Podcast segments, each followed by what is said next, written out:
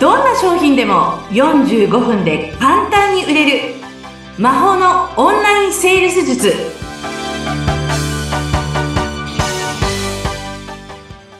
こんにちは。セールスコンサルタントの高見彩生です。よろしくお願いします。よろしくお願いします。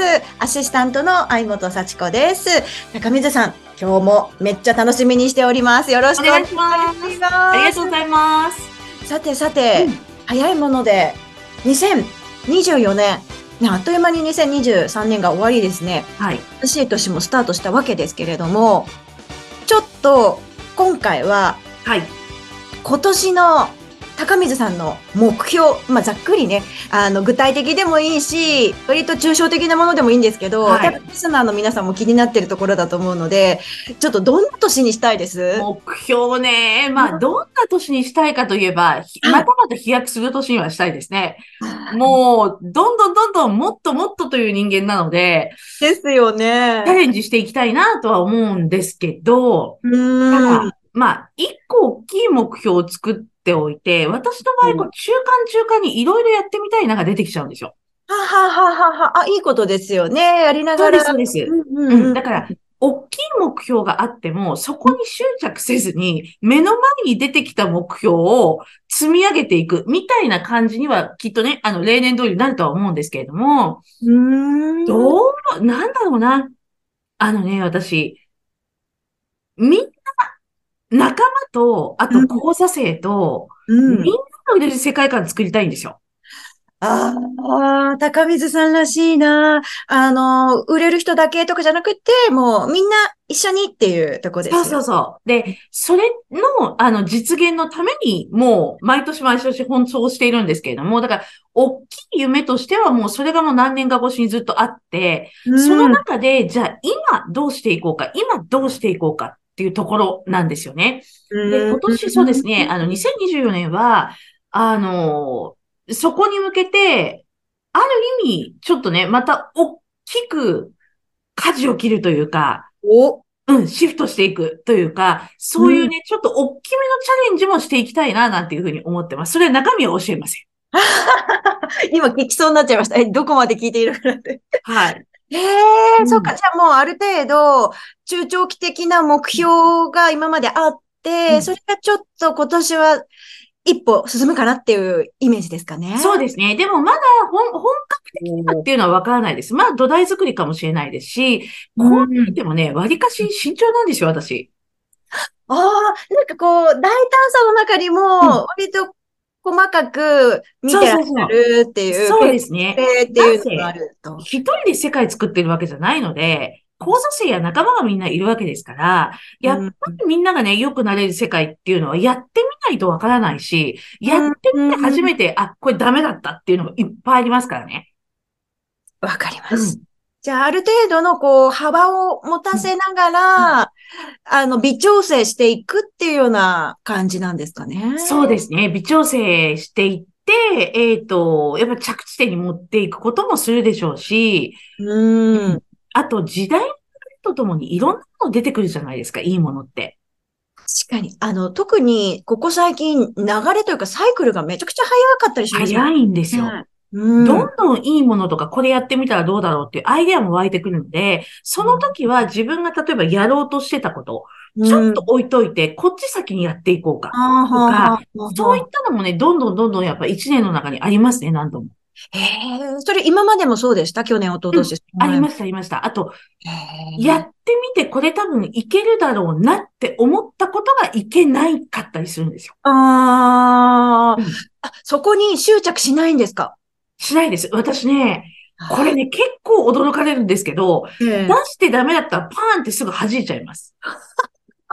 で、えって、うん、準備してきたのにって言われるんですけど、いや、全く問題ないです。時代に乗らなかったとか、今じゃなかったんだなっていうところで、また後で改善してやればいいやとか、そういう考えにすぐに私はシフトできますね。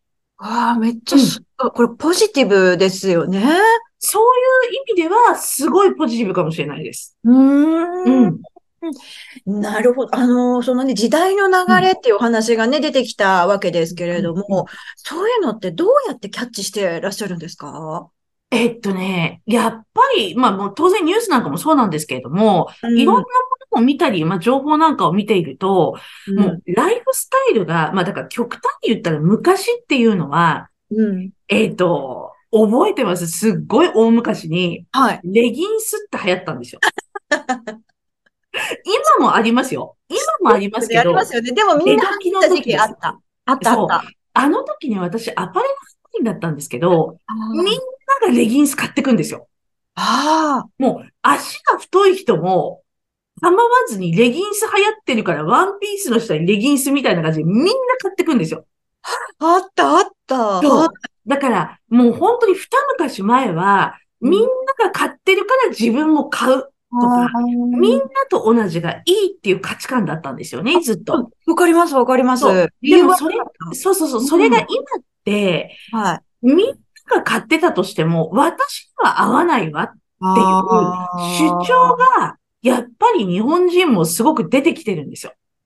確かに、まあ多様化というか、そ個人個人にね、フィットするかっていうう。ところ。そうなんですよ。だから、やっぱりみんながライフスタイル、これだけ多様化してきたら、う。うん。うんやっぱり時代の流れっていうのもどんどん移り変わっていくし、そこに絶対的に人口が多いゾーンっていうのがやっぱり乗っていくわけじゃないですか。だからもうそれが刻一刻と変わっていきますよね。いいものも出ていきますし。すごい、その考え方の柔軟さというか、うんキャッチするアンテナが多分超性能がいいんだろうなっていうのがね。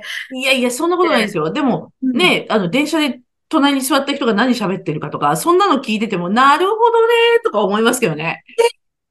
あ、そういうところもうん耳に入ってきちゃったり、入ってきちゃったりというか、まあ、聞こうと思ってなくても入ってくるじゃないですか。そういうところから情報を得ることもあるんですか？そうですね、ありますね。だから、ね、まあ、ちょ、ちょっとまた同じような話すると、ええ昔までうん、サラダ屋さんとかって考えられなくなかったですか？確かに。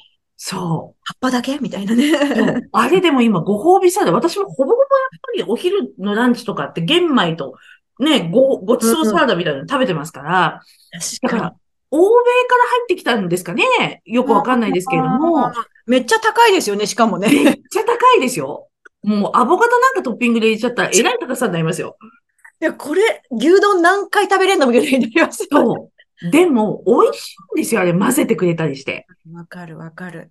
いい感じのね、あの、シャキシャキしてんだけど、ちゃんと、ああ。家で食べるレタスとかね、ベビーリーフ乗っけたのと全然違うんですよね。あーそこに価値を感じれるような流れっていう風に変わってきたっていうね。そう、だからそういう自分でもいいとか、やっぱそういうこう個々のね、こ、個っていう部分がすごくやっぱり立ってきてるんでしょうね。だからまあ、どのゾーンを掴んでいくかっていうのもあるんですけれども、あーそういう流れっていうのは、やっぱりね、私はこう指をピッと舐めて上にして、今この風だなっていうところに乗っていきますね。ああ、いやいやいや、やっぱりこう、ね、お話聞いてて、先端を行く経営者っていうのは、そういう、なんだろう、常にこう、サーフィンしてるみたいに、波、いい波来たみたいなのを、こう見てるんだなっていうのを高水さんのお話聞いてて、すごい感じました。そうですね。あともう一つは、そこに対して私できないなとか、そういうのはないってことですよね。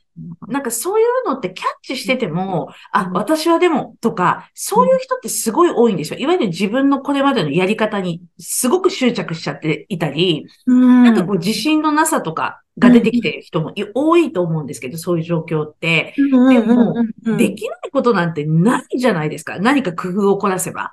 めっちゃ元気になる、その話。うん。だから、なんか工夫を凝らして、そしたら手伝ってくれる人も出てくるかもしれないし、そうそうやってやっぱり自分の人生とか仕事ってクリエイトしていくんじゃないかな。まあ、だから挑戦ですよね。チャレンジ。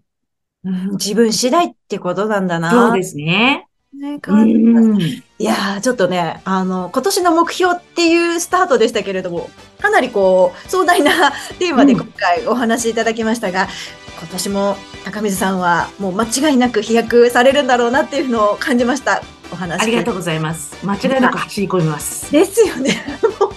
その姿しかうん。想像できないんですけれども、お時間ここまでとなります。はい。お話聞かせていただきました。ありがとうございました。ありがとうございました。